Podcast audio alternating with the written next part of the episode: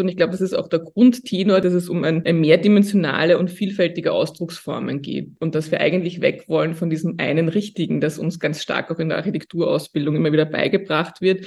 Und dass das sowohl ein Denken als auch ein Handeln ist. Und dass es eigentlich um diese Grundfrage für eine größere Gerechtigkeit auch geht, weil Raum und Architektur und Stadt auch diese Ungerechtigkeiten oder Regime der Ungleichheit immer wieder produziert und reproduziert.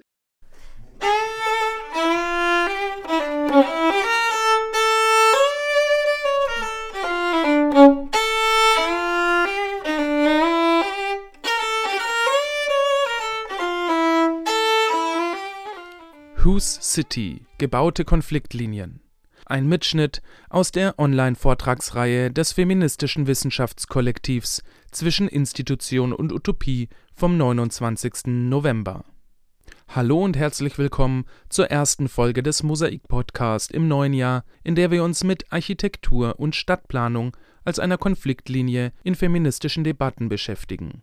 Im Mittelpunkt steht dabei die Frage, wie und auf welche Weise unser gebauter Raum Geschlechterverhältnisse prägt und konstruiert bzw. dekonstruiert. Welche kritischen Praktiken in Architektur und Stadtplanung sind möglich? Wie lässt sich eine zukünftige Transformation von Stadt und Raum denken? In der heutigen Ausgabe des Mosaik-Podcast hört ihr einen Mitschnitt der Veranstaltung Whose City – Gebaute Konfliktlinien mit zwei Beiträgen einerseits von Sandra Hunning und Tanja Mölders und andererseits von Bernadette Kreis und Susanne Mariacher Sandra Hunning, Stadtplanerin an der Bauhaus-Universität Weimar und Tanja Mölders, Professorin für Umweltplanung und Transformation an der Universität Freiburg, sprechen in ihrem Vortrag über das Thema Feministische Stadtplanung – pragmatisch oder strategisch? Kontroversen über die richtige Art und Weise, Städte feministisch zu planen Bernadette Kreis, Architektin und Forscherin an der TU Wien, und Susanne Mariacher, die im Feld der Architektur und Social Design lehrt und die beide im Claiming Space Kollektiv aktiv sind, beschäftigen sich hingegen mit Konfliktlinien einer feministischen Wissensproduktion in der Architektur. Die Veranstaltung fand im Rahmen der Vortragsreihe Es ist nichts zwischen uns über die Produktivität des Konflikts im feministischen Widerstreit statt Organisiert wurde die Reihe vom feministischen Wissenschaftskollektiv Zwischen Institution und Utopie, aus der bereits Mitschnitte hier im Mosaik-Podcast gesendet wurden und die ihr natürlich nachhören könnt. Los geht es mit dem Beitrag von Sandra Hunning und Tanja Mölders. Genau, guten Abend auch von mir und ähm, vielen Dank für die Einladung und für die Gelegenheit, ähm, dass ähm, Tanja und ich hier äh, über einen Konflikt ähm, sprechen, oder für, über unsere Lesart eines äh, Konfliktes. Es ist natürlich nicht die einzige und keine abgeschlossene, sondern ähm, eine Diskussion, die wir seit längerem führen und sozusagen äh, wir präsentieren hier die Art und Weise, wie, wie, wie, es, wie wir uns einen Reim auf diesen Konflikt machen. Aber ich habe in der Teilnahmeliste schon äh, einige andere ExpertInnen gesehen, die uns da auch gerne ergänzen, korrigieren und so weiter ähm, weiterführen können.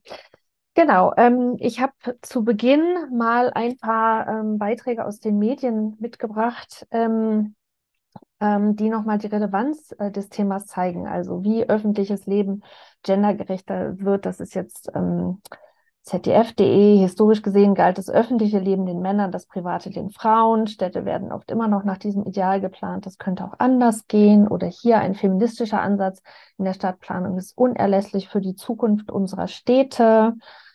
Ähm, das hier ist aus Zeit.de. Städte werden überwiegend von Männern geplant und das merkt man ihnen an. Die feministische Stadtplanung will das ändern. Was macht sie anders? Und last but not least äh, gibt es auch äh, mit der deutschen Bauministerin äh, inzwischen regelmäßig äh, veranstaltet oder also zumindest sind mir schon zwei begegnet zu dem Thema Stadtplanung der Zukunft feministisch und inklusiv mit Clara Geiwitz. Ähm, ähm, ich zeige das, weil ähm, hm, die, weil ich finde, an der Häufigkeit der Medienberichterstattung lässt sich äh, einerseits ablesen, ähm, dass da eine große Relevanz des Themas äh, zum Ausdruck kommt, ebenso wie die Hoffnung, die zurzeit angesichts der Vielfalt von Krisendiskursen in feministische Stadtplanung gesetzt werden. Und andererseits finde ich, es suggeriert auch so ein bisschen, dass feministische Stadtplanung ein mehr oder weniger klar umrissenes Handlungsfeld ist mit klaren Botschaften. Und das ist es natürlich überhaupt nicht. Und ähm, die aktuell große Aufmerksamkeit und die Suche nach auch vermeintlich klaren Antworten und der Versuch auch, das sozusagen zu verkaufen, was feministische Stadtplanung kann, äh, birgt natürlich die Gefahr, dass ähm, die Debatten auf leicht zugängliche Themen äh, reduziert werden und damit Gefahr laufen, auch Enttäuschung zu produzieren äh, auf allen Seiten und dass vielleicht auch das transformative Potenzial, äh, das wir darin sehen, ein Stück weit möglicherweise auf der ähm, Strecke bleibt. Und das hat eben auch was mit der Übersetzung eben von diesen Debatten in öffentliche Diskurse zu tun und schließt damit vielleicht auch ein bisschen an das an, was wir äh, in der letzten Sitzung diskutiert haben. Dann übernehme ich jetzt, Sandra und ich haben äh, überlegt, das so ein bisschen dialogisch zu machen, mal gucken, wie das mit äh, geteilten Bildschirmen äh, so funktioniert. Also vielen Dank und hallo auch von mir. Ähm, ich möchte euch kurz die Gliederung vorstellen. Wir haben ähm, unseren Vortrag entlang von zwei Kontroversen ähm, strukturiert. Die erste Kontroverse ist die zwischen pragmatischer und strategischer Pla Stadtplanung, so wie es auch ähm, in unserem Titel ähm, auftaucht. Und das wird Sandra euch vorstellen.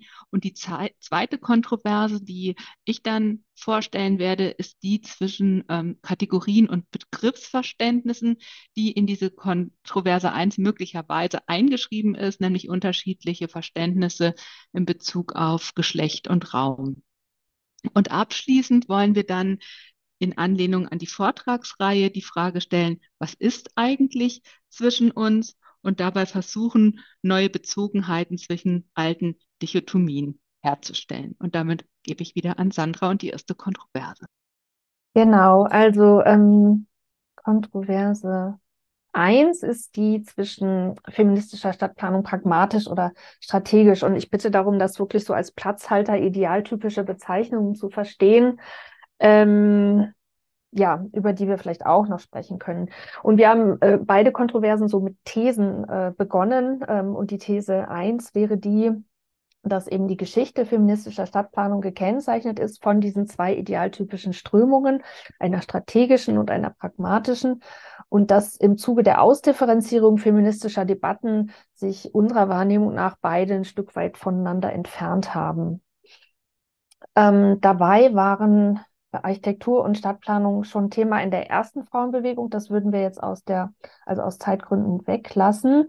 Ähm, aber in der zweiten Frauenbewegung galten Architektur und Stadtplanung als ähm, ideale Diskussions- und Handlungsfelder, um die Trennung von Theorie und Praxis und damit zwischen Frauen als Wissenschaftlerinnen und Frauen als Gegenstand von Wissenschaft zu überwinden.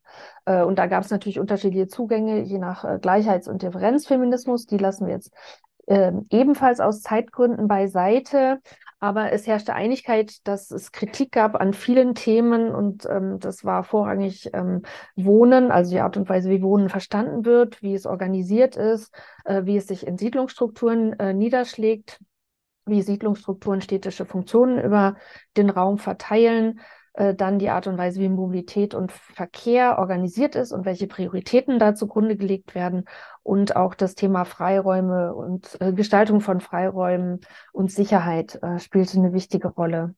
Und ähm, also wir verkürzen die Diskussion sehr, sag ich mal, aber die Erfolge, die man also in den 90ern und auch in den 2000er Jahren dann gesehen hat, die sich aus dieser feministischen Stadtkritik heraus in der Planung äh, niedergeschlagen haben, waren zum Beispiel Modellprojekte zum Thema Wohnen, also zum Beispiel im Rahmen der internationalen Bauausstellung ähm, in Berlin Berlin, aber auch hier sehen wir ein Bild der internationalen Bauausstellung Emscher Park, also ein Projekt, ähm, dessen Titel mir leider entfallen ist und ich habe versäumt, es nochmal nachzugucken, also Frauen bauen Wohnungen oder so oder Frauen planen für pra Frauen, irgendwie sowas in der Art, also einzige Art in der Hinsicht, dass eben Architektinnen mit zukünftigen Bewohnerinnen gemeinsam eben dieses Modellprojekt äh, ins Leben gerufen haben.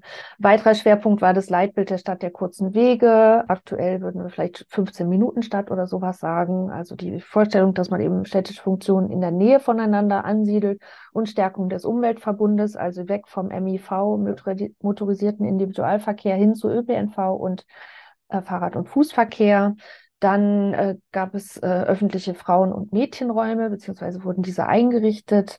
Ähm, die städtebauliche Kriminalprävention wurde sozusagen von ihrem Verständnis her erweitert, auch äh, auf das Thema Angsträume äh, und die Beseitigung von Angsträumen. Und last but not least ähm, ging es in vielen Orten auch um die Einrichtung von Frauenbeiräten, Fachfrauenbeiräten, also beratenden Gremien für Entscheidungen in der Planung und auch ein Fokus auf zielgruppenspezifische Planung, also die Anerkennung der Tatsache, dass eben Räume von unterschiedlichen Gruppen unterschiedlich genutzt werden und man darauf in irgendeiner Form eingehen sollte. Und natürlich auch, steht ja jetzt nicht extra, aber das Thema Beteiligung spielte da natürlich auch eine große Rolle.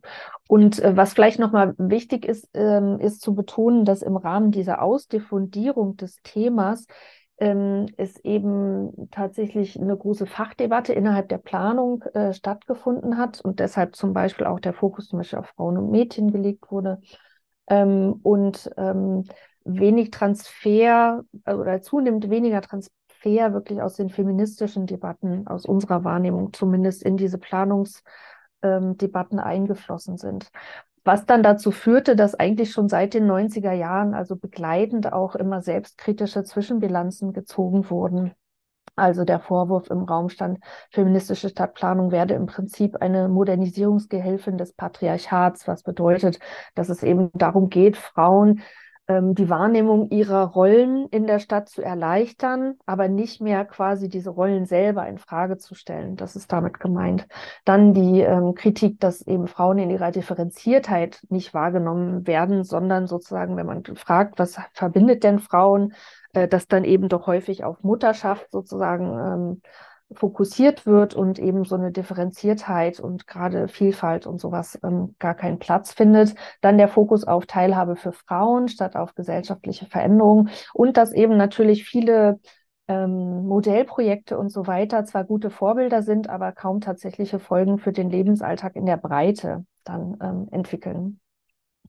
Äh, in den späten 90ern ähm, schien sich dann vielleicht einen Ausweg zu bieten oder eine neue Lesart auch tatsächlich, ähm, die sehr wohlwollend aufgenommen wurde, nämlich Gender Mainstreaming, ähm, dass sich eben, das ja aus vielleicht anderen äh, Kontexten kommt, aber eben auch in der Planung durchaus als ein Politik- und Handlungsfeld sich niedergeschlagen äh, hat und quasi nochmal also wegging, ein Stück weit von eben diesem Fokus auf Frauen, Frauenalltag ähm, und Geschlechterrollen hin eben zu einer ja, Gender Mainstreaming, Gender Planning, Gender Plus, Gender Diversity, also um zu zeigen, dass es auch eine äh, intersektionale Erweiterung äh, gab. Und hier auf der Seite sehen wir so ein paar Handbücher, die ähm, in den 2000ern ja, 2010ern fast erschienen sind, wo dann eben Faktoren wie Schaffung alltagsgerechter Raumstrukturen eine wichtige Rolle spielen, Beförderung einer freien Wahl von Lebensentwürfen, Beförderung gleichberechtigter Teilhabe an gesellschaftlichen Ressourcen, am öffentlichen Leben und an Planungsprozessen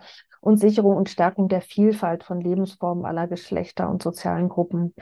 Ähm, und viele weitere, aber das ist, äh, nehmen wir jetzt mal beispielhaft. Also, dass sozusagen versucht wurde, ähm, das auch stärker in den Planungsalltag als Planungskriterien quasi zu integrieren.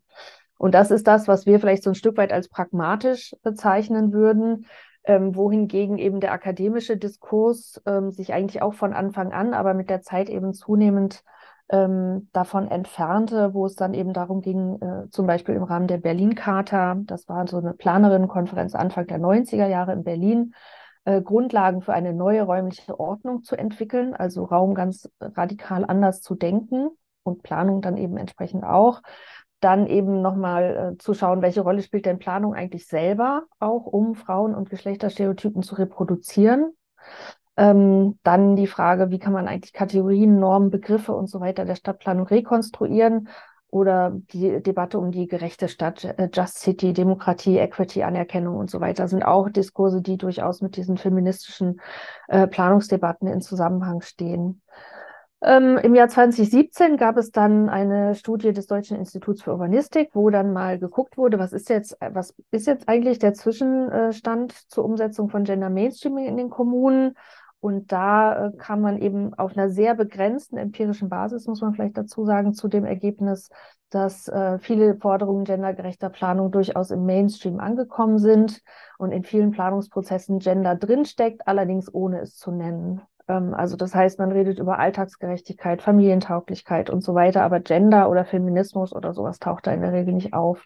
Es gibt auch kaum noch Widerstände gegenüber Themen wie der Stadt der kurzen Wege, Barrierefreiheit Freiheit, Angsträumen, aber ob das sozusagen berücksichtigt wird, hängt vor, vor allem von Einzelpersonen ab. Und ähm, Sie haben auch festgestellt, dass eigentlich so eine Planung auch selten äh, wertgeschätzt wird von den KollegInnen. Also in der Fachöffentlichkeit spielt es eigentlich keine große Rolle. Genau. Damit kommen wir zur zweiten Kontroverse und ich übergebe wieder an Tanja. Ja, vielen Dank. Die zweite Kontroverse ähm, ist die um Kategorien und Begriffsverständnisse, und zwar die ähm, Begriffe Geschlecht und Raum. Und die These, ähm, die wir dazu formuliert haben, ist, dass die Kontroversen in der feministischen Stadtplanung liegen vielfach unterschiedliche Verständnisse von Kategorien und Begriffen zugrunde. Dies gilt insbesondere für die Verständnisse von Geschlecht und Raum. Und ich beziehe mich ähm, dabei insbesondere auf ein gemeinsames Kapitel von Sandra und mir, was wir gemeinsam mit einer dritten Kollegin, Barbara Zibel, ähm, im Sinne einer Einleitung geschrieben haben in dem Band Gendered Approaches to Spatial Development in Europe. Das ist das Ergebnis eines internationalen, also europäischen Arbeitskreises der ARL, der Akademie für Raumentwicklung in der Leibniz-Gemeinschaft. Und ähm, ich fange an mit der Kategorie Geschlecht. Ich denke, das ist das, was euch hier sozusagen am, am nächsten ist. Trotzdem möchte ich eine Systematisierung vorschlagen, die wir ähm, aus den Nachhaltigkeitswissenschaften übernommen haben und versucht haben, die zu übertragen auf Ansätze der feministischen Stadtplanung. Und auch hier ist es so, wie bei jeder Systematisierung, dass sie ähm, natürlich äh, immer auch ein bisschen holzschnittartig ist und ähm, auch anders sein könnte. Was wir versuchen damit deutlich zu machen, ist, dass wir nicht immer vom Gleichen sprechen, wenn wir Geschlecht sagen oder adressieren. Und diese erste ähm, Kategorie und die, diese Abfolge oder diese ähm, Systematisierung bildet auch ein Stück weit die Geschichte der Frauen- und Geschlechterforschung ab. Und in, in der Mitte steht ein Verständnis von Geschlecht als ähm, Differenzkategorie. Das ist das, was ihr in diesem grünen Kreis links sieht. Und da geht es also darum zu sagen, oder dem liegt die Annahme zugrunde, Frauen und Männer sind unterschiedliche und unterscheidbare ähm, Personen. Die Differenzkategorie ist am Gleichheitsparadigma orientiert und ob einerseits, und das ist ein Vorteil, ist, es ist gut empirisch adressierbar und praktisch umsetzbar. Und die Kritik ist, dass dem eine Essentialisierung und Naturalisierung von Geschlechter, ähm, von Geschlecht zugrunde liegt. Und wir haben dann überlegt oder versucht es zu übertragen, und das seht ihr in der Tabelle rechts. Was heißt das denn, ähm, wenn wir das jetzt auf ähm, feministische Stadtplanung übertragen und äh, fragen da nach den Methoden und auch der Anwendung für Politik und Planung und in so einem Verständnis von Geschlecht als biologischem Unterschied zwischen Männern und Frauen würden dann solche Projekte äh, fallen, wie ähm, Sandra sie auch für die frühe Phase ähm, der feministischen Stadtplanung vorgestellt hat, also Wohnen für Frauen, Frauen als Zielgruppe ähm, von Planungsprozessen. Die zweite Kategorie oder das zweite Verständnis von Geschlecht, was sich quasi um diese Differenzkategorie herumlegt ähm, und was wir Geschlecht als Strukturkategorie genannt haben, löst sich ein Stück weit von der individuellen Ebene hin zur gesellschaftlichen Ebene. Und wir haben das in ähm, dem Buchkapitel dann, was ihr auf der rechten Seite seht, als Geschlecht als soziale Kategorie überschrieben und unterteilen da eben nochmal auch gleich eine dritte, ähm, einen dritten Zugang. Und was heißt das denn für die feministische Stadtplanung, wenn ich Geschlecht als eine Strukturkategorie adressiere? Da geht es vor allen Dingen um die Differenz von Produktion und Reproduktion, beziehungsweise deren räumliche Einschreibung. Ich meine, das Wort Hausfrau ist da quasi, ähm, also sozusagen lauter kann äh, das nicht werden, dieser Zusammenhang. Und die Trennung von Räumen, öffentliche und private Räume, ist da auch eine ganz ähm, zentrale aus dieser Perspektive. Und dann die dritte Kategorie, ähm, Geschlecht als Prozesskategorie. Willst du nochmal drücken? Irgendwie ist der, ah, da kommt's. Okay, stimmt was in der Animation nicht, macht nichts. Ähm, Geschlecht als Prozesskategorie, ähm, dem liegen dann ähm, konstruktivistische Annahmen in Bezug auf Geschlechtlichkeit zugrunde. Hier geht es um die Dekonstruktion von biologischem und sozialen Geschlecht, ein Verständnis von Geschlecht jenseits binärer Ordnungen. Also auch hier wird Geschlecht als eine soziale ähm, Kategorie verstanden, aber der Blick wird auf die Prozesse gelegt. Und wenn man dort den Blick ähm, in die Themen der Raumplanung oder der feministischen Planung legt, dann ähm, ist das gar nicht mehr so leicht, ähm, Projekte oder ähm, Dinge zu identifizieren, die man da drunter fassen könnte oder es wird zunehmend schwieriger. Aber solche äh, Debatten wie die um Queer Places and Places oder auch die Dekonstruktion und Irritation von Geschlecht im Raum ähm, fallen darunter. Nun haben wir uns auch mit, also äh, unsere These ist ja, dass nicht nur in Bezug auf Geschlecht, sondern auch in Bezug auf die Frage, was ist eigentlich Raum, in unserem Fall jetzt städtischer Raum, ähm, beschäftigt und ähm, gesagt, das ist nicht immer das Gleiche, von dem wir sprechen. Und ähm, Jamie Lee hat eben in der Einleitung gesagt, es geht um den gebauten Raum. Und ähm, wir haben hier eine, ähm, in unserer Tabelle auch wieder aus dem ähm, besagten Buchkapitel eben eine Zweiteilung zwischen einer positivistischen und einer interpretativen Tradition, einem unterschiedlichen Raumverständnis, ähm, das einmal davon ausgeht, dass Raum etwas ist, was ähnlich einem Container materiell da ist und dann auch als so eine Art Raumdeterminismus bestimmt, was eigentlich an sozialen Prozessen in diesen Räumen ablaufen kann. Oder das interpretative äh, Paradigma, was wir als Relational Spaces gekennzeichnet haben. Und gleichzeitig ist in der Vorbereitung dieses Vortrags, und das war ein total spannender Moment, auch sowas aufgetaucht, was möglicherweise zwischen Sandra als Sozialwissenschaftlerin und mir als Umweltwissenschaftlerin liegen könnte. Denn obwohl ich zwar Mitautorin auch dieses ähm, Kapitels äh, bin, benutze ich in meinen eigenen Arbeiten, die eher in einem Umwelt- oder sozial-ökologischen Zusammenhang stehen, diese Dreiteilung, wenn ich darüber spreche, was ist eigentlich Raum oder wie kann man den kategorisieren nämlich eine Unterscheidung zwischen Raum als Container, das wäre dieses positivistische, und sozialem Raum. Und hinter dieser, diesem sozialen Raum in der rechten Spalte steckt im Grunde die Annahme, dass es auch sowas gibt wie ein, ein Reduktionismus im Bereich des Sozialen, nämlich dass man die Frage, wo ist eigentlich Natur, wo ist eigentlich Materialität, nicht hinreichend mitdenkt und deshalb steht für mich der relationale Raum in der Mitte. Also es ist ein Dreiklang im Unterschied zu dem Zweiklang. Und das hat viel mit dieser Frage nach äh, Sozialökologie, der Frage nach dem Bindestrich zu tun. Und damit schließe ich die zweite Kontroverse ab und äh, gebe nochmal in Richtung Fazit an Sandra. Genau, also ähm, ich würde es jetzt mal ganz kurz zusammenfassen. Also wir haben im Prinzip aus meiner Sicht drei äh, sozusagen Aspekte. Also einmal Wandel des Fokus feministischer Debatten in Abhängigkeit von gesellschaftlichen und akademischen Diskursen. Also es gab im Laufe der Zeit eben immer wieder eine Ausdifferenzierung und Überlagerung ähm, die sich eben auch zeigt in, in verschiedenen Begriffen und Verständnissen, wie Tanja das eben auch dargestellt hat. Dann befindet sich äh, feministische Stadtforschung und Stadtplanung immer im Sta Spannungsfeld zwischen kritischer Hinterfragung und Dekonstruktion und Transformation im Sinne von Konstruktion. Also die Anliegen sind vielleicht auch noch andere, weil eben als Planerin oder Architektin ähm, geht es mir um die Gestaltung der Umwelt des Raums, wie auch immer wir den dann äh, definieren. Und ähm, ich muss sozusagen, also ich kann nicht bei der Dekonstruktion in Anführungszeichen stehen bleiben. Und das Letzte ist natürlich dann die Frage eben nach den Möglichkeiten der Übersetzung zwischen kritischer, queer-feministischer Stadtforschung und Stadtplanung und Gender Planning. Also es gibt da auch unterschiedliche Denkweisen, ähm, die nochmal dahinter stehen. Genau. Und ich glaube, die machst du jetzt nochmal, Tanja, oder?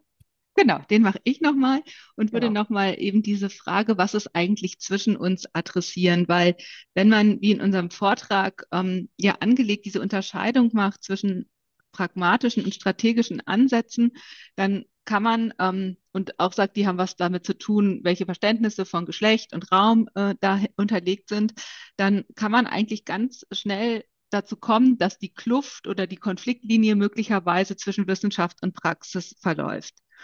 Mm, aber eigentlich war und ist es ja ein Anliegen feministischer ähm, Forschung und auch Politik, Dichotomien aufzubrechen. Und das gilt vor allen Dingen für die Dichotomie zwischen Wissenschaft und Praxis. Und ähm, das und diese, und diese Kluft zu überwinden, das hat Sandra am Anfang ja auch gesagt, war insbesondere auch ein Anliegen der feministischen Stadtplanung, weil Planung eben per se auch sehr praxisorientiert ist. Und deshalb möchten wir eigentlich dieses Plädoyer für ähm, mehr Konflikt ähm, oder mehr offen ausgetragene Konflikte in der feministischen Forschung unterstützen, aber jenseits dichotomisierender ähm, Hierarchien. Und deshalb möchten wir für unser Beispiel, haben wir uns überlegt, welche Frage, und die seht ihr hier schon, steckt eigentlich dahinter. Und wir haben die so formuliert, dass wir sagen, die Frage ist eigentlich wer, also welche Akteure, welche Akteurinnen. Ähm, und das ist immer auch eine Frage nach personellen Situationen, auch vor allen Dingen auch an Universitäten, auch in Verwaltungen, ähm, positionieren sich eigentlich warum, also was ist eigentlich die Rationalität, was ist die Disziplin, was ist die normative Orientierung ähm, und wie. Und da kann strategisch und pragmatisch ja durchaus eine hilfreiche ähm, Unterscheidung sein. Und ähm, wir denken, dass wenn man die Frage so stellt, ähm, möglicherweise es auch ein verbindendes ähm, Moment gibt, nämlich die nach der Transformation, der transformativen Planung. Sandra hatte das eben auf der Folie ähm, auch schon angedeutet. Und wir würden darunter verstehen, sozusagen die, die Offenheit oder das Anliegen, Gewissheiten in Frage zu stellen. Gewissheiten in Bezug auf Geschlechtlichkeit, auf Stereotype, auf Binaritäten, aber auch in Bezug auf oder in Co-Konstruktion damit auf Raumkonstruktion. Und um das nochmal auch aus unserer Perspektive deutlich zu machen, wäre für mich in diesem Zusammenhang und in Bezug auf ähm, zukünftige feministische Stadtplanung die Frage nach den sozial-ökologischen Verbindungen eine ganz zentrale und stärker in den Blick zu rücken, inwiefern eigentlich eine Gleichursprünglichkeit in sozialen und ökologischen Krisen, wir sprechen von Klimawandel, ähm, Hitzeinseln und so weiter, und da nochmal die Brücke zu schlagen, auch zu ähm, Gender Planning, fände ich total hilfreich und zukunftsweisend. Und du, Sandra? Genau, ja, also mir würde es als Planerin eben um die Frage nach Steuerung und Gestaltung von Transformationsprozessen gehen, um die Hegemonien und Normen und auch die Machtverhältnisse, die die Möglichkeiten Rahmen äh, an Gestaltung mitzuwirken. Und das benötigt also das Verlassen von Komfortzonen natürlich auf allen Seiten äh, bei allen Beteiligten und vielleicht auch eine neue Streitkultur tatsächlich, wie sie hier vielleicht angelegt wird und auch Arenen Streit auszutragen und vielleicht auch ein neues Planungsverständnis. Und damit äh, kommen wir zum Ende und äh, danken für die Aufmerksamkeit. Ja, auch vielen Dank für den tollen Input. Ähm, wir freuen uns schon auf die Diskussion und wir teilen jetzt auch mal unseren Bildschirm. Jetzt, oder? Ja, man sieht's. Super. Ja, vielleicht nochmal ganz kurz. Ich bin die Bernadette und das ist äh, Susanne. Ähm, wir sind beide Teile des Claiming Spaces Kollektiv, das ähm, sozusagen innerhalb der Institution der Technischen Universität Wien angesiedelt ist. Ähm, ich bin Architektin, Susanne kommt aus dem Design, aber wir sind beide im Feld der Architektur ähm, tätig ähm, und wir präsentieren heute, ich glaube, wir sprechen nicht für das gesamte Kollektiv, sondern wir sind zwei ähm, Stimmen aus dem Kollektiv, weil das Kollektiv auch ein sehr diverses Kollektiv ist, wo es unterschiedliche Perspektiven und ähm, Meinungen und Strategien gibt. Aber was uns doch vereint, ist, glaube ich, dass wir alle interessiert sind an einer anderen Wissensproduktion auch, die abseits des etablierten Kanons in der Architekturausbildung stattfindet. Und da gibt es ganz unterschiedliche Praktiken, wie wir da agieren. Und ich glaube, das, was wir heute auch vorstellen, ist weniger ein theoretischer Vortrag mit bestimmten Thesen, sondern es zeigt ein bisschen das Handlungsfeld, wie wir ähm, uns bewegen ähm, ähm, innerhalb der Institution und welche aktivistischen Praktiken oder auch Strategien wir entwickelt haben, um auch diese anderen Wissensformen hier zu etablieren. Und vielleicht nur ganz kurz, wir werden uns auch irgendwie abwechseln in dem, was wir sprechen und ähm, ähm, welche Gedanken wir haben, aber wir sehen uns als ein queer-feministisches Kollektiv. Wir sind ein Kollektiv, das sich aus Studierenden, aus Absolventinnen, ähm, aus Lehrenden, aus ähm, Forscherinnen, ähm, also es ist sehr durchmischt. Ich würde sagen, im Moment ist ein Schwerpunkt mehr auf der Seite der Lehrenden, aber im Großen und Ganzen ist diese Diversität schon spürbar auch im Kollektiv. Ähm, wir sehen uns auch als ein intersektional feministisches ähm, Kollektiv, also dass man den Feminismus aus vielen Fragestellungen ähm, betrachten muss. Ähm, und ähm, Ja, genau. Und ähm, vielleicht ähm, zu dem heutigen Thema auch Hus City gebaute Konfliktlinien, die Elke Krasny, die für uns auch als Kollektiv sehr wichtig war, sowohl in der Gründungsgeschichte, aber auch bei vielen ähm, Events oder Veranstaltungen, die wir gemacht haben, war Elke auch immer ein ganz wichtiger Teil. Und weil sie ja heute nicht da ist, wollen wir aber trotzdem mit einem, wie ich finde, ganz wichtigen äh, Zitat auch von ihr anfangen. Ähm, Elke schreibt hier, Feminist Spatial Practices are multidimensional and multifaceted. Expressions of thinking and acting with an aim to build spatial justice and enable better caring in a world defined by ideologies and justice and regimes of inequity. Und ich finde, glaube ich, was Elke damit auch sagt, ist, dass es im Endeffekt, und ich glaube, das ist auch der Grundtenor, der jetzt unserem Input zugrunde liegt, dass es um ein, ein mehrdimensionale und vielfältige Ausdrucksformen geht. Und dass wir eigentlich weg wollen von diesem einen Richtigen, das uns ganz stark auch in der Architekturausbildung immer wieder beigebracht wird. Und dass das sowohl ein Denken als auch ein Handeln ist und dass es eigentlich um diese Grundfrage für eine größere Gerechtigkeit auch geht, weil Raum und Architektur und Stadt auch diese Ungerechtigkeiten oder Regime der Ungleichheit immer wieder produziert und reproduziert.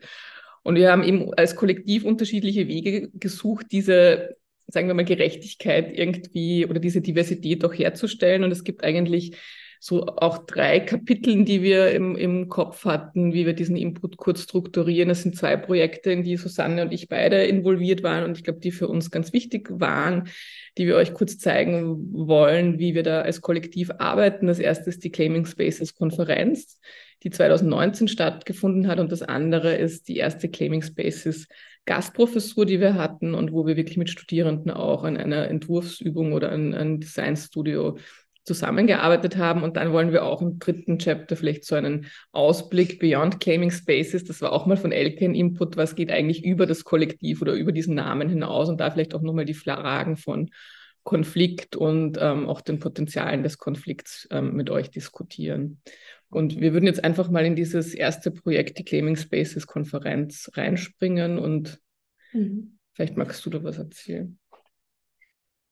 Genau, also man könnte sagen, dass jedes Kollektiv irgendwie sowas wie einen Gründungsmythos braucht und bei uns war es eigentlich, ähm, waren es mehrere Sachen, aber man kann sagen, sowas wie, wie der Anfang war eigentlich auf, an der TU die Neubesetzung von, von fünf Professuren, die alle von weißen, männlichen, deutschsprachigen ähm, Personen besetzt worden sind. Gleichzeitig ähm, hat es irgendwie Unmut gegeben, dass zum Beispiel die, die Gender Studies Vorlesung, die eigentlich eine Pflichtvorlesung war für Bachelorstudierende, dass die abgesetzt worden ist.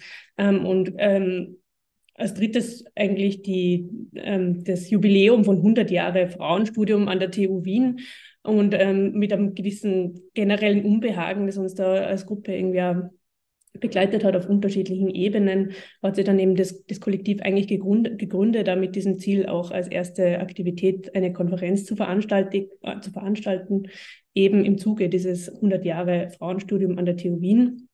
Und das war eine zweitägige Konferenz, die im November 2019 stattgefunden hat, ähm, die wir Who's Spaces genannt haben. Und die hat ähm, äh, relativ großes Programm äh, umfasst von Panels, Diskussionen, Workshops, Performances, künstlerischen Beiträgen, ähm, die irgendwie mehrere Themen eben auch ähm, umfasst haben. Ähm, genau, runter. Mhm. Mhm. Nice. Ähm, genau, auch wir haben ähm, eigentlich ein, ein, Glossary dann erarbeitet, also das ist eigentlich erst nach der Konferenz entstanden. Ähm, trotzdem war das für uns wichtig, also äh, wie Bernadette schon gesagt hat, äh, wir sehr diverse Gruppe, die aus unterschiedlichen Richtungen mit unterschiedlichsten Vorwissen, ähm, von wirklich sehr theoretischer, jahrelanger Beschäftigung auch mit, mit Themen von Feminismus, äh, Decolonialization und so weiter, aber auch eben Studierende, wo es wo es vielleicht eher ein, nur ein, ein, Unbehagen oder ein Gefühl gegeben hat, äh, also auch nicht nur unter den Studierenden, also es wäre wirklich sehr, sehr eine gemischte Gruppe und für uns war es irgendwie wichtig, dann eine gemeinsame Sprache zu finden und eben auch ein Glossary zu erstellen, wo, wo man dann auch irgendwie sich, sich annähert und auch Themen von Feminismus und eben Architektur, die auch irgendwie verbindet, um das irgendwie klarer und äh, fühlbarer oder ja, more tangible, tangible zu machen. Das war eigentlich ein Lernen für uns als Kollektiv, und ähm, diese Konferenz hat dann auch eben äh, unterschiedlichste Themen umfasst, von eben Feminismus in Stadtplanung, im Wohnen, aber auch im Arbeitsalltag, in Architekturproduktion. Ähm, was ihr jetzt seht, sind die, ähm, die unterschiedlichsten Programmpunkte. Also man kann da einige rausnehmen, zum Beispiel den Status quo. Also es ging dann darum auch, dass man mit, mit Studierenden eigentlich auf der TU mal schaut, was ist eigentlich eben der Status. Also die haben im, im Zuge von einer, von einer Seminararbeit unterschiedlichste ähm, Projekte gemacht, wo sie auch Umfragen und so weiter gestartet hat. Also es ist auch irgendwie darum gegangen, welche Diskriminierungen gibt es, wird die überhaupt gefühlt, diese Diskriminierung, oder wird sie, wird sie auch teilweise übersehen, auch von den diskriminierten Personen. Ähm, genau, und ähm, andere Themen waren eben zum Beispiel also Queer Ecologies oder eben so ein ähm, Women in Architecture and Planning, wo es eher dann in die Praxis gegangen ist, also wo wir wirklich auch praktizierende Architektinnen eingeladen haben. Gleichzeitig ging es um, um, um Aufarbeiten von, von Kanons, also was wird eigentlich gelehrt auf der Universität und vor allem auch auf der, auf der TU Wien, was sind immer nur die Standards, was ist gute Architektur, was ist gute Architekturpraxis, natürlich unter Anführungszeichen. Und gleichzeitig gab es auch ähm, Workshops und Performances, die das Ganze irgendwie gerahmt haben. Man sieht da das Setting, also das Ganze hat stattgefunden im, im Zuge von der Acht Diploma. Das ist eine zweijährig stattfindende Ausstellung, wo die Diplomarbeiten von den Studierenden, also Auswahl der Diplomarbeiten gezeigt wird. Es ist auch immer sehr unterschiedlich, wie das, wie das, welche Diplomarbeiten da ausgewählt werden, welche Studierenden, je nachdem, welches Institut das auch betreut. Und ähm, wir haben mit dieser Konferenz auch diesen, diesen Raum uns irgendwie angeeignet, also auf mehrere Art und Weise. Ähm, genau, um das auch mehr sichtbar zu machen. Es gab dann auch unterschiedlichste, ähm, also das, hier sieht man zum Beispiel den Workshop, den wir, den wir auch ähm, veranstaltet haben. Also da war eigentlich das Ziel dann dabei, dass man auch gemeinsam ins Tun oder ins Machen kommt. Eigentlich hatten wir dann die Idee, dass das quasi so eine Art von Manifest entstehen soll. Ähm, in Wirklichkeit war es dann eigentlich mehr wirklich ein Tool von, von Austausch, also dass man wieder mal diesen Status quo oder diese, wo, wo sind wir eigentlich oder wie, wie stehen wir eigentlich zu der Praxis und der Arbeitswelt, ähm, dass man das einmal dinghaft macht und dann trotzdem erste Forderungen und Claims eigentlich zusammen kollektiv auch erarbeitet, die dann auch eigentlich den, genau, die dann auch den Raum übernommen haben und zu einem gewissen Grad auch diese Institutionen irgendwie auch gehackt haben, die auch geblieben sind und dem auch gegenübergestanden sind. Ähm, gleichzeitig hat es eben, habe ich schon, schon erwähnt, es gab Performances, das ist zum Beispiel eine Performance von Julia Stengele, wo wir, Julischka Stengele, Entschuldigung, ähm, wo wir, wo sich dieser Raum auch wirklich angeeignet worden ist und wo dann, wo auch dann die Grenzen verschwimmen zwischen wer, wer leitet eigentlich an oder wer, wer steht quasi vorne und erzählt und wer übernimmt dann, wer macht mit, ähm, bis man irgendwie den Raum sich dann zusammen kollektiv auch angeeignet hat genau, hier sieht man noch einmal die, diese Forderungen, die entstanden sind und die dann auch im, in dem Future Lab Magazin ähm, erschienen sind. Das ist ein Magazin, das wirklich ähm, an, die ganze, an die ganze Fakultät auch ausgeteilt wird. Das heißt, es ging uns dann auch zu einem gewissen Grad natürlich um Sichtbarkeit und das eben breiter am Institut auch ja, sichtbar zu machen.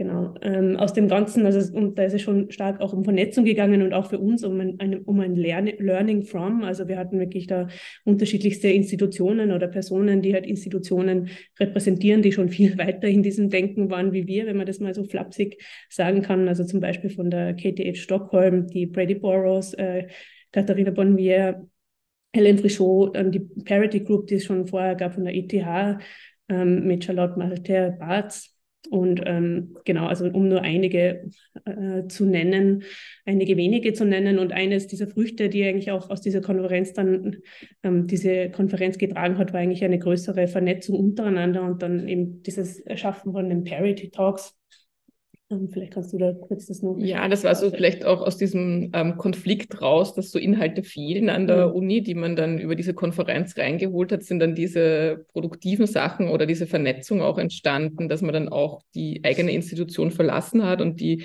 Parity Talks, die ja schon relativ etabliert waren, 2021 waren dann auch so das Format, wo man sozusagen an andere Orte geht. Es war damals online, pandemiebedingt aber es waren so Synergieeffekte, wo dieses Netzwerk, das vor nur Claiming Spaces war, dann auch sich so expandiert hat und auch so ein internationales Netzwerk geworden ist. Und das war, so, finde ich, so, ein, so eine total produktive ähm, äh, ja, Idee, die eben aus diesem Konflikt, dass man dieser Unzufriedenheit oder diesem Unbehagen, wie der Status an der Universität war, dass diese äh, auf vielen Ebenen diese Vernetzung stattgefunden hat. Daraus ist dann noch weitergegangen die Parity Front. Das ist wirklich ein Zusammenschluss an ganz vielen europäischen äh, und nein, globalen Architekturschulen, wo wir uns einmal monatlich treffen und wo es wirklich so um ein Unterstützen und Austauschen und Strategien geht. Wie kann man den universitären Kontext auch ein Stück weit hacken oder da auch andere Strukturen etablieren. Und das sind, das waren auch so Effekte, die für uns eigentlich ähm, aus diesem Konflikt eigentlich total positiv äh, rausgetreten sind. Und da sieht man noch so ein Mapping, das dann in der 8 Plus feministische Raumpraxis erschienen ist. Und man sieht da ganz unten diesen Kreis, wo alle unsere Kollektive eingetragen sind und wo man auch sieht, wie verwoben die mit ganz vielen Themenstellungen sind, die uns im Feminismus eben bewegen. Und dass es da einerseits Kollektive braucht, aber dass es auch ganz viele Themen gibt, in denen sich diese Kollektive oder Gruppierungen navigieren. Und das ähm, war dann auch schön, das so geprintet auch einfach mal in diesem Magazin zu sehen, was, ähm, wo wir da auch als Gruppierungen stehen. Ja, und dann würde ich gleich vielleicht weitermachen bei diesen, das, war eben diese Konferenz, die so ähm, äh, quasi für uns ganz wichtig war, um auch mal einfach zu lernen und auch das zu artikulieren. Was ist eine feministische Praxis? Was bedeutet das, ähm, Architektur in einem feministischen Kontext zu unterrichten und gemeinsam ähm, auch daran zu planen und zu bauen. Ähm, und so ein Projekt, das, ähm, wo wir auch beide beteiligt waren, weil wir sind ja nie an allen Projekten beteiligt. Unser Kollektiv wächst und schrumpft dann wieder, je nachdem, wie die Situation oder Verfügbarkeiten sind. Aber da haben auch Susanne und ich intensiv dran mitgearbeitet, das war, dass wir während der Parity Talks geschafft haben, dass unser Dekan dort auch sprechen musste. Also da haben alle Dekane kurz ähm, ein paar ähm, Worte an die Menge gerichtet, dass sie ja ganz ähm, aktiv in, in, in, einem geschlechtergerechten Denken auch aktiv sind. Und da hat er vor Publikum auch versprochen, dass er so eine Gastprofessur finanzieren wird. Also das war einerseits auch diese Idee, diese Figuren, die in Power sind, auch zu involvieren in diese Formate und andererseits war es auch so ein Hacken ein bisschen von vorhandenen Strukturen, dass wir sozusagen diese Gastprofessur einfach als Claiming Spaces Guest Professorship ähm, getaggt haben und so uns auch dieses Instrument der Professur angeeignet haben. Ähm, wir haben dann ähm, äh, Afina de Jong eingeladen, eine ähm, Architektin aus den Niederlanden, eine der ersten Women of Color, die an der TU Wien an der Architekturfakultät unterrichtet hat. Ähm, Afina ist Architektin und kommt sehr stark aus der Planung, aber hat auch einen ganz ähm, äh, interessanten theoretischen Ansatz mitgebracht ähm, ähm, in die, in, in, an die TU und sie hat vorgeschlagen, dass wir zu diesem Thema A Space of Freedom arbeiten. Wir haben uns dann auch getraut, in den Titel das Wort Feminismus hineinzupacken. Das wurde auch vorher schon angesprochen. Das ist ja oft, muss das versteckt werden. Ähm, hier haben wir uns aber gedacht, es ist ganz wichtig, das auch zu benennen. Und es ging wirklich darum, auch ähm, mit den Studierenden zusammen Orte zu entwickeln oder zu entwerfen oder zu imaginieren, wo so eine intersektionale feministische Praxis möglich ist und die auch so ein Space of Freedom sein könnten. Wir waren dann auch so ein Teaching-Team, das eigentlich relativ divers auch war. Ähm, wir waren, glaube ich, fünf oder sechs Personen. Das war auch eine ähm, Lauren, die auch Teil unseres Kollektivs ist, aber äh, Studierende ist, war auch dabei. Und das ganze Design Studio hat eigentlich online stattgefunden, weil es Pandemie war. Ähm, und es war aber trotzdem ähm, ein äh, extrem spannender Austausch. Wir haben Vereinert vorgeschlagen, dass wir mit Studierenden lesen. Und das ist in der Architektur nicht so üblich, dass wir lesen. Ähm, da gibt es immer gewisse Vorbehalte gegenüber Text. Also wir, wir, werden ganz stark so trainiert, das ist der Bauplatz und jetzt entwerfen wir was. Und wir haben eigentlich angefangen, ähm, Sister Outsider von Audrey Lorde zu lesen. Ähm, und haben uns damit verschiedenen äh, Themen beschäftigt. Ähm, die Texte sind wahrscheinlich vielen bekannt, die ja nicht direkt Bezug auf Raum nehmen, aber die für uns in der Entwurfspraxis einfach auch total ähm, wichtig waren. Also ähm, zum Beispiel der, der Masters Tool will never dismantle the Masters House ist einfach ähm, auch, wenn man an Planung denkt, total wichtig. Wenn wir die neoliberale Stadt nicht weiterbauen wollen, dann müssen wir eben auch anders agieren oder andere Instrumente, wie auch im vorigen Vortrag angesprochen wurde, entwickeln und entwerfen, um eben auch andere Städte oder Gebäude oder Räume zu entwickeln oder zu ähm, ähm, zu entwerfen. Oder auch ihr Text über the Transformation of Silence into Language and Action, also dass man auch nicht ähm, frustriert ähm, still bleiben kann, sondern dass man auch aktiv werden kann. Also diese, diese Konflikte, die oft sehr zermürbend sind, diese äh, Zustand, dass sich nichts verändert, ähm, dass man das auch, diesen Konflikt auch in so eine Aktivität und in so eine Energie umwandeln kann. Oder in dem Text of the Use of Anger. Wir haben auch mit dem Race, ähm, Age, Class und Sex auch diese Intersektionalität in die Debatte wieder hineingebracht ähm, und haben eigentlich, ich würde mal sagen, zwei Drittel des Semesters wirklich an diesen Texten und Fragestellungen gearbeitet. Ähm, wir haben dann so ein Miro-Board gemacht, das ist ein Screenshot davon, wo man sieht, okay, es gab immer diesen Text und dann ganz viele Ideen, ähm, Gedanken dazu, ähm, auch in Verbindung mit konkreten Orten, die wir in Wien bearbeitet haben. Und das war eigentlich so ein, ein ganz riesiges Diagramm, wo die Gruppe kollektiv äh, Raum und Text ähm, verbunden hat und versucht hat, Strategien zu entwickeln. Ähm, wir haben dann letzten Endes auch Entwürfe gemacht, die sind hier nur ähm, ganz klein zu sehen, weil das war für uns auch überhaupt nicht vordergründig, sondern es war eigentlich wirklich auch der Diskurs oder wer ist überhaupt sichtbar in einer Stadt, wer ist nicht sichtbar, für wen planen wir und wer sind wir auch als Planerinnen, also welche Position oder Macht haben wir auch in dem System und da sind dann ähm, vereinzelt eben auch wirklich räumliche Ansätze entstanden, ähm, was dieser Space of Freedom sein könnte. Und auch hier war ja der Konflikt, wenn man das nochmal so auf den Punkt bringt, schon, dass wir gefunden haben, dass ganz gewisse Inhalte einfach im Curriculum gefehlt haben, dass viele Themen nicht verhandelt wurden, dass bestimmte Personengruppen nicht sichtbar sind im universitären Kontext. Und ähm, aus, dieser, aus diesem Konflikt raus sind dann eben so ähm, ganz positive, unglaubliche Dinge entstanden, wie zum Beispiel dieses Fanzine, das jetzt vor Weihnachten noch erscheinen wird. Ähm, das heißt Lord for Architecture Students und ist sozusagen die zweite Auflage. Die erste Auflage heißt ähm, Ahmed, also Sarah Ahmed for Architecture Students und ist eine Reihe ähm, in Kooperation mit der KTH Stockholm, mit Brady Burroughs, die Reakt als Reaktion auf die Serie von Rutledge ähm, Thinkers for Architects, die rein männlich ist, glaube ich, und auch sehr eurozentristisch ist, angefangen, diese ähm, frei zugängliche, ähm, äh, runterladbare Fanzine-Reihe zu erstellen und hat uns eben gefragt, ob wir ähm, mit Afeiner zusammen ähm, dieses Fanzine produzieren wollen. Und das wird es jetzt in den nächsten Tagen zum Download geben.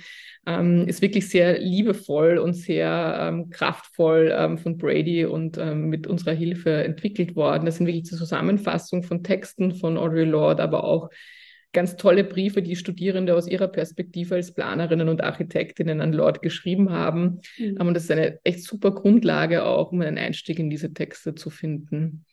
Und da ging es irgendwie auch schon darum, dass, dass die Studierenden auch wirklich probieren, diese Texte äh, auf die Architektur über, zu übertragen, was natürlich nicht immer so, so offensichtlich ist, aber auch äh, dahingehend irgendwie zu versuchen, diesen Gap von, von irgendwie Theorie und dann Praxis oder Entwurf ein bisschen kleiner zu machen, was zu diesem genau. Rat dann funktioniert hat. Mhm. Ähm, und ein zweiter so ein Effekt, der auch so toll war durch Vereiner war, dass äh, sie war damals Kuratorin für den niederländischen Pavillon auf der Architekturbiennale und unsere Glossary, das Susanne vor, vorgestellt hat, wo wir so eine kollektive Sprache oder eine zugängliche Sprache für alle schaffen wollten, dass wir eben auch diskutieren können, hat der Vereiner dann auch ähm, gesagt, okay, lass uns das auch im Pavillon ausstellen. Und das war total super, weil wir wirklich diese Begriffe wie, was heißt Intersektionalität, aber auch räumliche Begriffe, was ist die gläserne Decke, ähm, dann dort eigentlich auf der Biennale sechs Monate präsentieren konnten. Ähm, und das hat wirklich einen prominenten Platz auch gehabt. Und es war auch für uns als Kollektiv so ein Moment der totalen Sichtbarkeit, ähm, wo das auch eben raus aus der Institution auch in so andere Räume wandern konnte. Ähm, es ist dann auch die zweite Konferenz daraus entstanden, die hat dann den Titel gehabt Whose History ähm, war im Architekturzentrum in Wien. Also wir haben wieder die eigene Institution diesmal verlassen. Ähm, und das war auch ganz schön, weil all diese Kollaborateurinnen wie Afina de Jong oder ähm, Brady Boros und so weiter auch wieder Teil dieser, dieser Konferenz waren.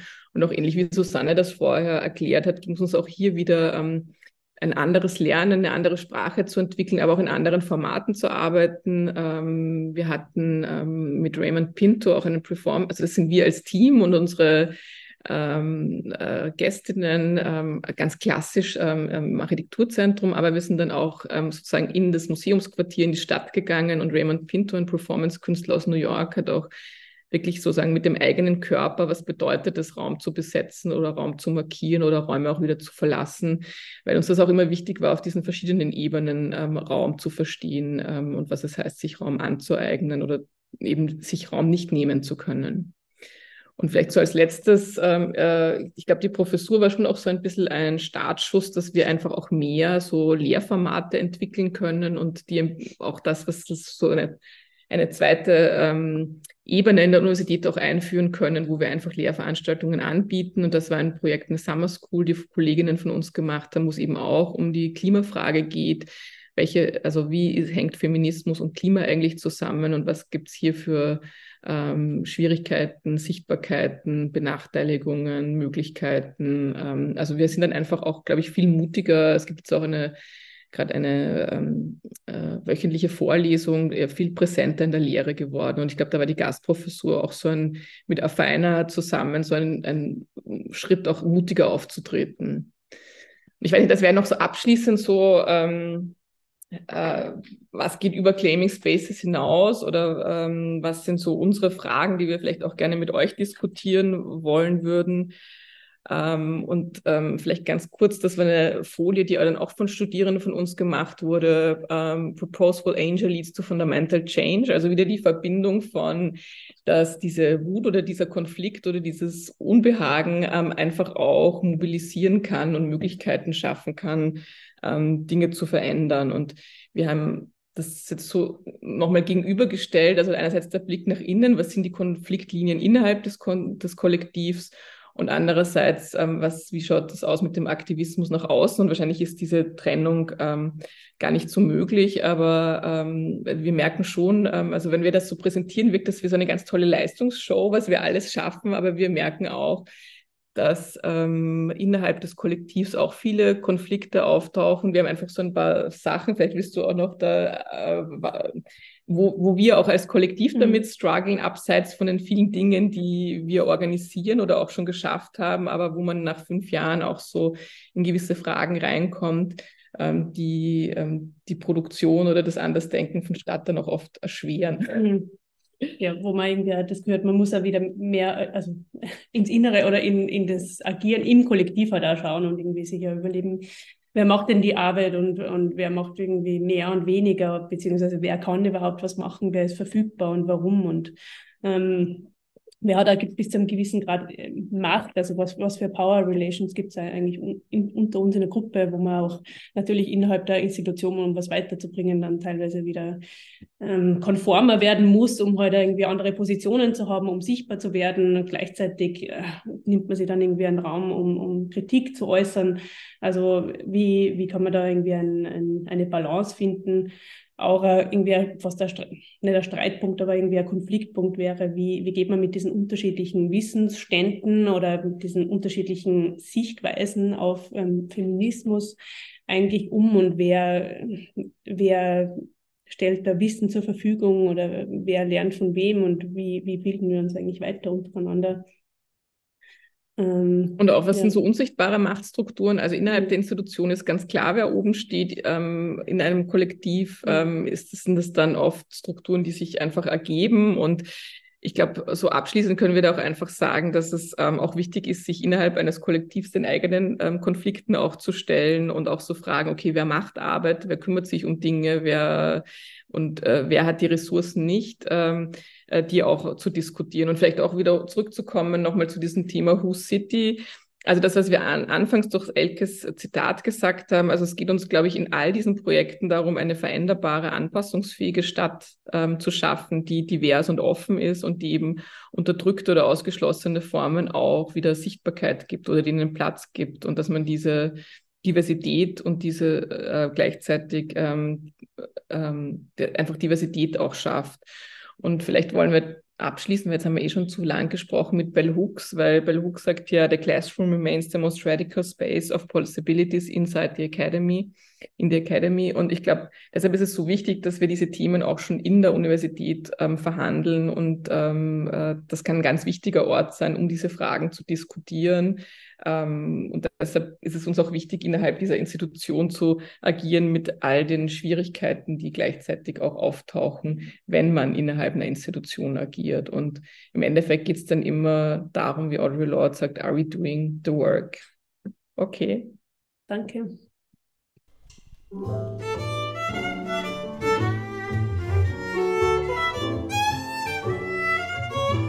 Falls ihr die bisherigen Mitschnitte der Veranstaltungsreihe verpasst haben solltet, könnt ihr diese natürlich nachhören und dabei gleich den Podcast abonnieren und zwar überall dort, wo es Podcasts gibt.